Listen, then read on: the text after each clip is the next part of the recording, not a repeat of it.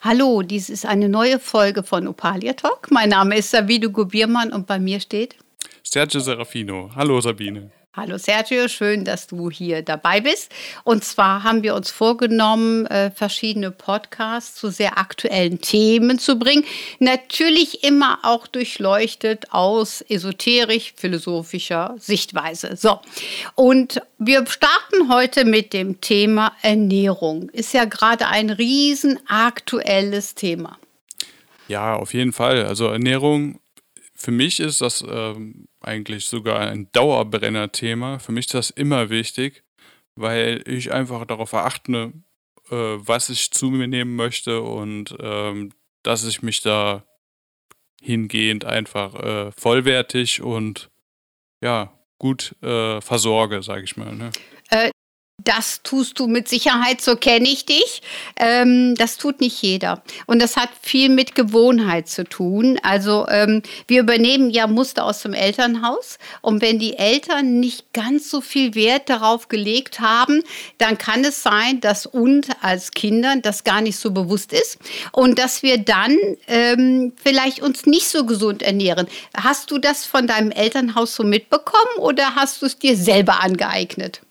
Das ist eine spannende und eine echt gute Frage. Ähm, ich habe tatsächlich sehr viel ähm, dieses Kochen und äh, auch regelmäßig Kochen und äh, das so als Kul ich sag mal als Lebenskultur oder Teil des äh, täglichen Erlebens irgendwie so schon mitgekriegt, äh, dass wir dann ja, es war eigentlich bei uns, ich komme übrigens aus einer Familie mit äh, vier Geschwistern und wir waren also sechsköpfig und äh, da ist dann, da gab es schon immer einen festen Zeitpunkt, wann es am Tag was Warmes zum Essen gibt, so typischerweise sechs bis sieben Uhr. Vater im Handwerk und so, ne, kommt auch irgendwann von der Arbeit und die haben sich immer abgewechselt, meine Mutter und mein Vater. Ähm, also ja, erstmal nur die, äh, erstmal halt meine Mutter hat immer vorgelegt und äh, irgendwann ist der Alfio, mein Vater, der ist dann irgendwann mit eingestiegen und äh, der hat dann auch so ein bisschen das Ruder an sich äh, gerissen und hat das dann auch häufig. Er hat auch viel am Wochenende dann. Äh, gekocht, gekocht. Also das heißt, ihr seid gewohnt, frisch zu kochen, gut zu kochen ähm, und ich sag mal, das gab bestimmt auch immer große Töpfe ne, bei so einer großen Familie. Ich kenne es ja auch, ich habe ja auch vier Kinder ähm, und das war natürlich massig, ne? was ihr da, ne? Haben denn deine Eltern auch so äh, auf frische Kost geachtet? Oder, ähm, weil so wie ich dich kenne, ich weiß, du bist Vegetarier genauso wie ich. Ähm, ich glaube, das gab es wahrscheinlich in deiner Kindheit noch nicht. Du meinst den Vegetari hm? Hm? Vegetarismus, hm? ja. Mhm. Äh, das stimmt, ja. Das ist tatsächlich so. Ähm, das gab es in meiner Kindheit nicht, wobei ich eigentlich auch noch nie ein großer Fleischesser gewesen bin. Aber ähm, das mit dem vegetarisch sein, das habe ich eigentlich über einen Kumpel habe ich das bekommen, mitbekommen und ja. Aber ich frage dich mal weiter, ja. gab es denn bei euch immer viel Fleisch oder eher weniger? Doch, also durchschnittlich, äh, also es war immer Fleisch da. Also mhm. vor allem, äh, vor allem der Vater äh, bei uns in der Familie, der ist, äh, also ich habe ja eben schon mal äh, angeschnitten, dass der aus dem Handwerk der kommt. kommt ja. Und äh, ja, ich glaube, der ist auch seit seiner Kindheit, kennt er das auch nicht anders. Äh, das, äh, das gehört mit zu seiner Ernährung mit der, und Essenskultur mhm. mit dazu, ja. dass es da irgendwie was Deftiges gibt und ähm, ja, ja, und, so, und so war das dann so da. War das ne? dann. Mhm, genau, genau. So, und du bist aber ja natürlich Vegetarier. Also, das hast du ja eben gesagt, dass du über einen Freund da rangekommen bist. Wie fühlst du dich damit? Also, ich fühle mich damit äh, vollkommen wohl, muss mhm. ich sagen. Ich habe jetzt nicht äh, das Gefühl, dass das irgendwas, äh, weiß ich nicht, fehl irgendwas Fehlerhaftes wäre oder so. Mhm. Ganz im Gegenteil. Also, ich also total dir, wohl. Dir ja. fehlt nichts, ne? Ähm, störst du dich denn an Menschen, wenn die Fleisch essen? Nee, überhaupt nicht. Also mhm. ist mir eigentlich, äh, was mich tatsächlich dann manchmal stört, ist dann schon, wenn ich darüber nachdenke, ja, aber das ist dann wirklich äh, natürlich, wenn ich mich mit dem Thema beschäftige, welche Folgen der, der Konsum heutzutage hat, ne? Das ist schon irgendwie ein ja, bisschen belastendes Thema schon fast. Genau, und da wollen wir auch drauf einsteigen. Das ist ja im Grunde genommen das Thema, weil ich sag mal, wir Menschen können Fleisch essen. Und es war auch früher normal, den guten Sonntagsbraten zu haben. Das heißt, man hat Fleisch als etwas Besonderes zu sich genommen. Und dann äh, durch die ganze, ich sag mal, Weiterentwicklung ist natürlich Fleisch zu einer Massenware geworden. Also wir haben eine Fleischproduktion in diesem Wahnsinnsübermaß, äh, dass es natürlich die Umwelt absolut belastet und aber auch den menschlichen menschlichen Körper, weil ähm, wir müssen im Grunde genommen jeder von uns eine Vielschichtigkeit zu sich nehmen. Also das ist wichtig, dass wir natürlich auch Gemüse essen, Obst essen, auch Menüsse essen, auch mal was Fette essen, vielleicht auch mal ein Stück Kuchen und, und, und. Aber die Vielschichtigkeit. So, und ähm, viele Menschen essen sehr monoton eintönig, weil man sich kaum Zeit nimmt, über das nachzudenken, was man zu sich nimmt. Das heißt, viele aus dem familiären System, ne, du hast zum Beispiel ebenso schön schön gesagt, das fand ich sehr interessant. Bei uns wurde gekocht. Ich koche auch jeden Tag. Ne? Ja, das ist die Folge. Irgendwann dann automatisch. Ja, ja aber das ist super. Das ja, ist super, total. ja. So, es ja. gibt zum Beispiel viele Menschen, die haben verlernt zu kochen. Also die holen sich sehr viele Fertiggerichte, wobei ja Kochen was total Schönes und auch Einfaches ist, ja. ähm, wenn man sich damit auseinandersetzt. Und wenn man aber aus einer Familie stammt, äh, wo man das zum Beispiel nicht gelernt hat, dann hat man meistens auch nicht den Anreiz. Also man braucht einen Impuls von außen, drüber nachzudenken, dass man ja dieses tun könnte, ja. Ja. ja. Und dann, wenn wir natürlich, ich sag mal auch äh, mit dem vegetarischen Blick, das sage ich jetzt mal so, in Lebensmittelgeschäft reingehen, ne, da ist es schon wahnsinnig viel Fleischhaltigkeit. Also nicht nur in der Fleischtheke und an der Wursttheke, sondern auch in vielen, vielen, vielen Gerichten haben wir Fleischsubstanzen drin. Das heißt, es wird wahnsinnig viel Fleisch konsumiert, meistens sogar unbewusst. Also man könnte das fast gleichsetzen wie mit Zuckersituationen. Also es gibt ja sehr viele Menschen, die sehr viel Zucker zu sich nehmen, ohne dass ihnen das bewusst ist, in äh, Brotsorten teilweise, in anderen Produkten, in Fertigsoßen und, und, und oder Ketchup, ne, wenn wir überlegen, mhm. wie viel Zucker da drin ist. Ja. Ne? Ähm, und je mehr wir uns das vor Augen halten, desto eher können wir natürlich auch unsere Verhaltensmuster überprüfen, um zu überlegen, was wir denn zukünftig zu uns nehmen wollen. Ja, ja, da stimme ich dir auf jeden Fall voll und ganz zu, weil ich sehe das auch so. Ähm, ich denke mal, du sprichst darauf an, äh, über diesen äh, Faktor, der, ich sag mal, unbemerkt irgendwie in den, äh, also unbewusst. in den Kreislauf, also ja, unbewusst auch äh, in den Kreislauf in den Ernährungskreislauf reinkommt. Ja. Und, äh, Aber ja, da müssen wir Zucker auch wieder die auch, Industrie ja. betrachten, ne? Ja. Weil, weil die verkaufen uns ja, kauft mein Produkt, das ist gut. So, und wir hinterfragen das nicht, weil wir das abgeben. Das ist genauso, wenn ich zum Zahnarzt gehe und ich mache Schnüss auf, so, und der sagt zu mir, wir müssen das und das machen. Da muss ich ihm vertrauen. Da kann ich ja nicht sagen, lass uns mal diskutieren, ob wir das und das machen oder nicht. Also gehen wir von aus, wenn wir einen Lebensmittelladen gehen und uns Produkte anschauen und egal, was damit beworben wird, auch wenn da der Begriff Fitness draufsteht oder du ein Bild hast von einer schlanken Person, du hinterfragst das nicht, ob es tatsächlich so ist. Man liest nicht das Kleingedruckte, sondern man greift dazu, weil eigentlich wollen wir uns alle gut ernähren.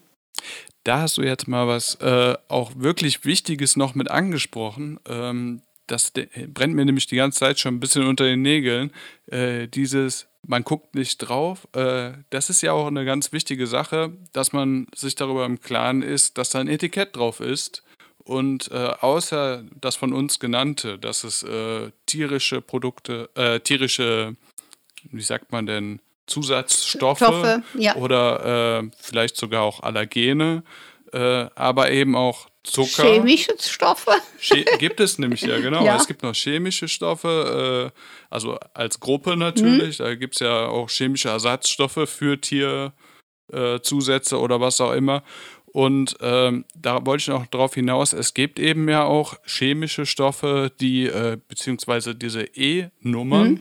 die aber manchmal auch natürlich sein können, wie zum Beispiel Zitronensäure, mhm. aber äh, da sind wir auch natürlich wieder bei ähm, Zusatzstoffen.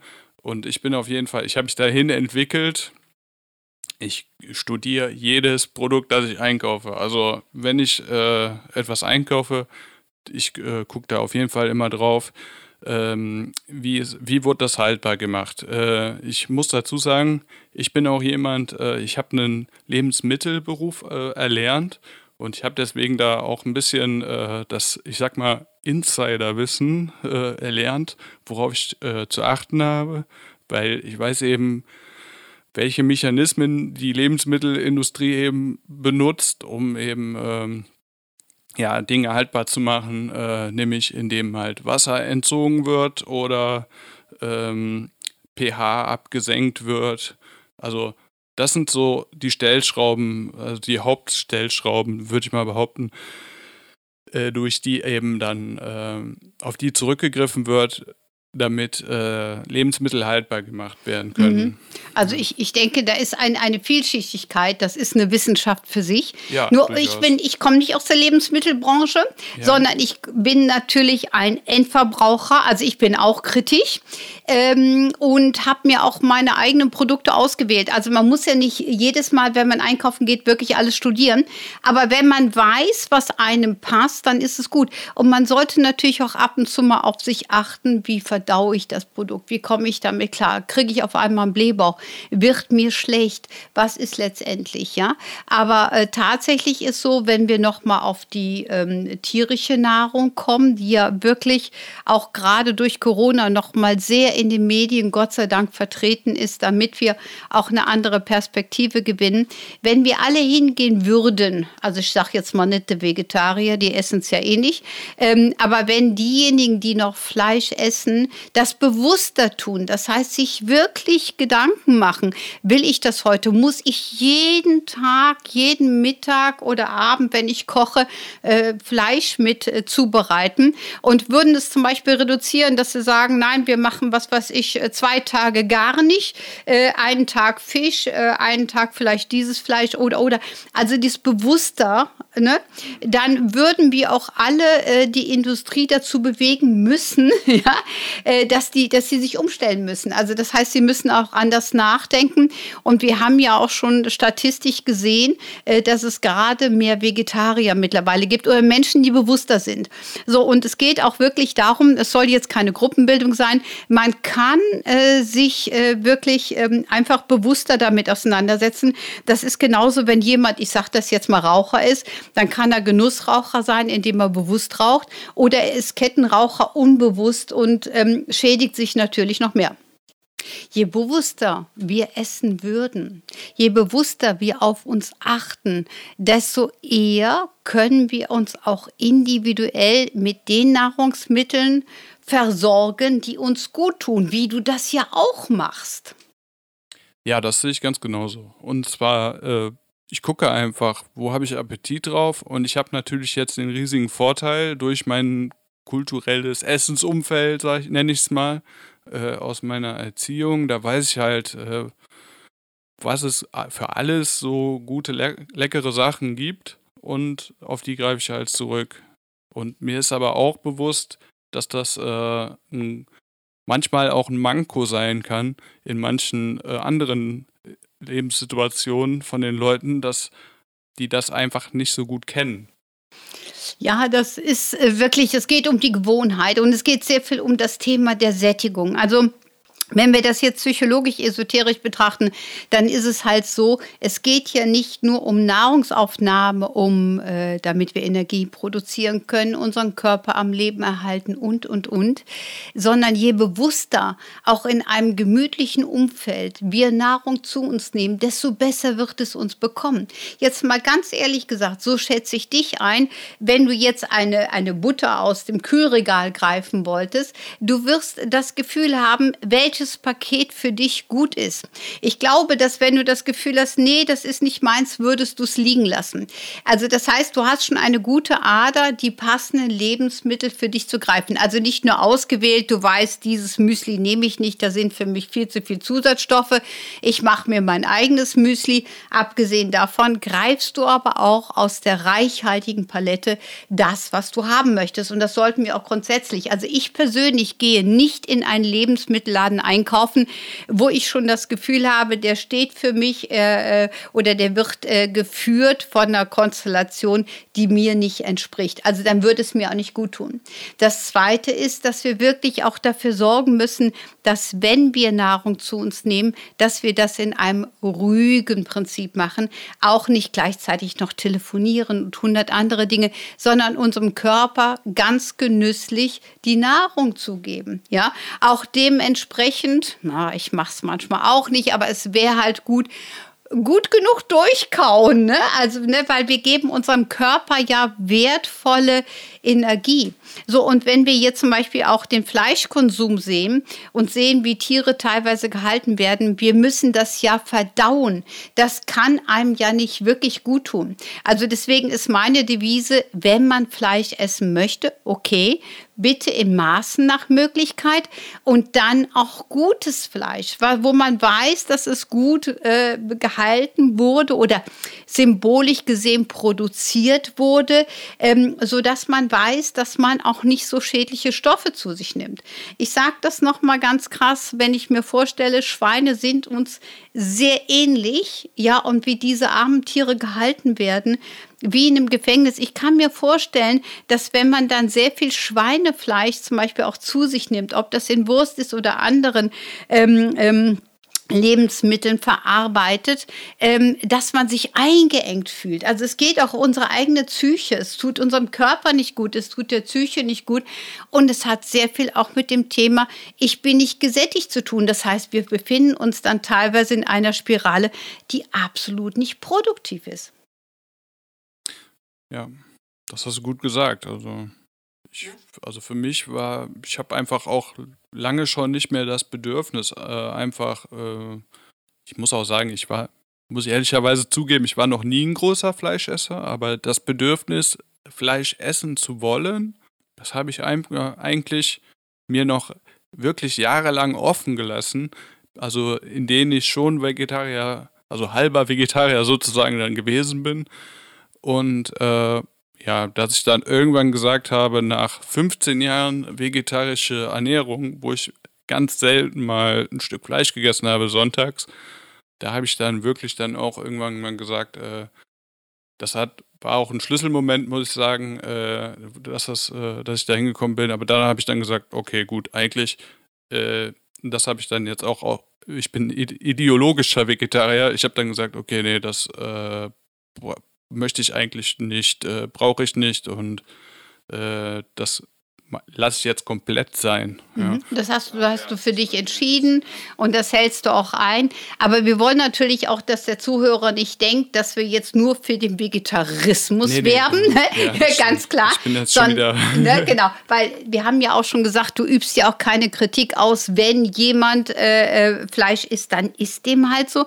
Es geht ja nur um das Bewusstsein, dass man noch mal drüber nachdenkt und entscheidet, will ich das so? Wie ist mein Essverhalten? Fühle ich mich gesättigt. Also wenn ich immer Sachen nur in mich reinstopfe, fühle ich keine Sättigung. Dann bin ich nicht glücklich, dann bin ich nicht zufrieden. Und es geht ja um das Thema Sättigung. Und ich sag mal, das große Thema der Sättigung, Körper, Seele, Geist, das ist das, was wir gleich im nächsten Podcast definitiv nochmal anschauen werden. Und ich denke, wir können das jetzt hier erstmal so stehen lassen, als einen kleinen Bewusstseinsschub, äh, vielleicht drüber nachzudenken und das Essverhalten doch produktiv, positiv positiv für Körper, Seele und Geist dementsprechend in ein gutes Gleichgewicht zu bringen. Ja, viel Spaß beim Anpassen und äh, Essen muss auch Spaß machen und lasst euch den Appetit nicht verderben. Genau, das finde ich ist ein gutes Schlusswort. Ganz, ganz lieben Dank fürs Zuhören. Dies war ein Beitrag von Opalia Talk. Mein Name ist Sabine Gobiermann und bei mir Sergio Serafino. Bis bald. Danke und tschüss. Tschüss.